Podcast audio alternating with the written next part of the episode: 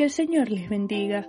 Bienvenidos al podcast de devocionales cristianos.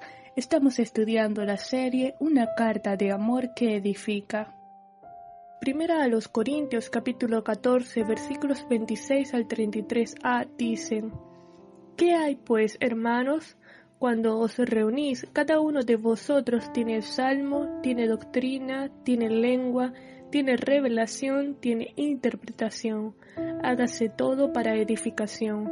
Si habla alguno en lengua extraña, sea esto por dos o a lo más tres, y por turno, y uno interprete. Y si no hay intérprete, calle en la iglesia y hable para sí mismo y para Dios. Asimismo, los profetas hablen dos o tres, y los demás juzguen.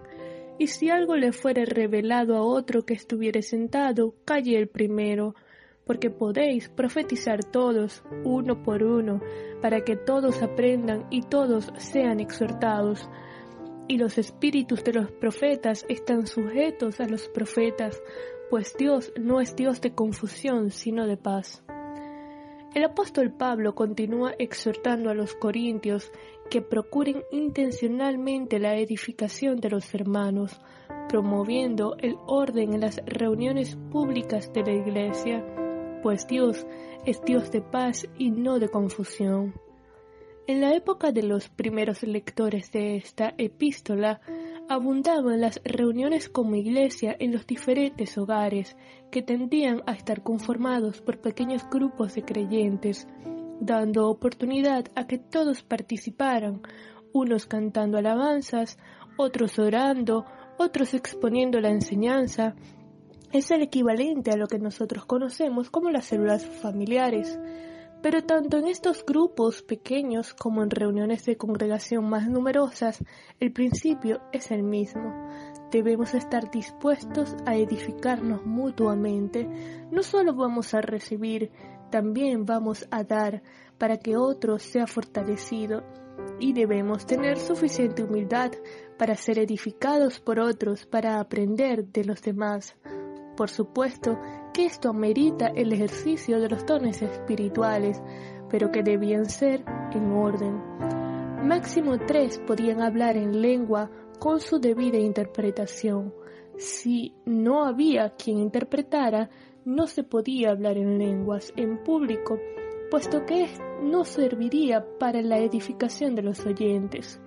Y aún tres podían profetizar para exhortar, fortalecer, animar y consolar a la iglesia, y su mensaje debía ser juzgado, debía ser evaluado para determinar si realmente había comunicado la palabra de Dios por medio del Espíritu Santo, pues era posible que en medio de la participación el creyente, bajo el control de sus emociones, tergiversara el mensaje o contradijera el precepto bíblico.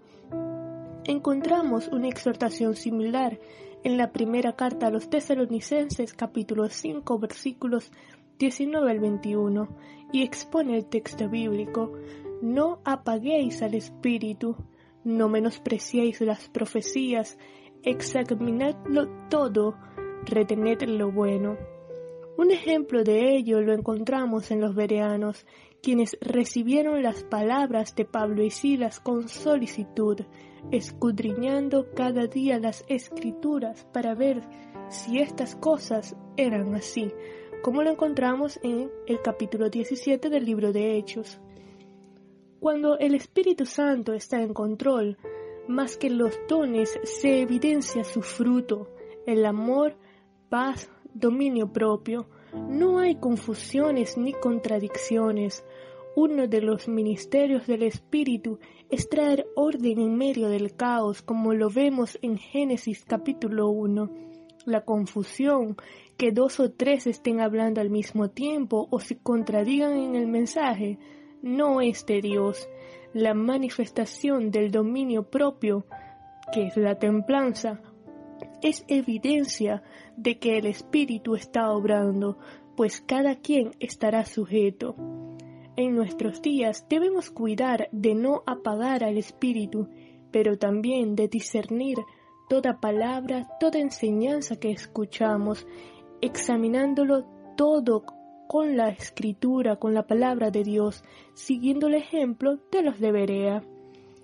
Así como para construir un edificio se debe realizar un plano, así también en la iglesia del Señor todo debe hacerse en orden, procurando intencionalmente la mutua edificación en amor, porque Dios es Dios de paz y no de confusión. Vamos a orar. Señor, te damos gracias por tu amor, bondad y misericordia. Gracias, Padre, por tu gracia. Gracias por el Espíritu Santo. Ayúdanos, Dios, a crecer en el proceso de santificación, a abundar en el fruto del Espíritu y a vivir una vida en orden conforme a tu palabra. En el nombre de Jesús. Amén.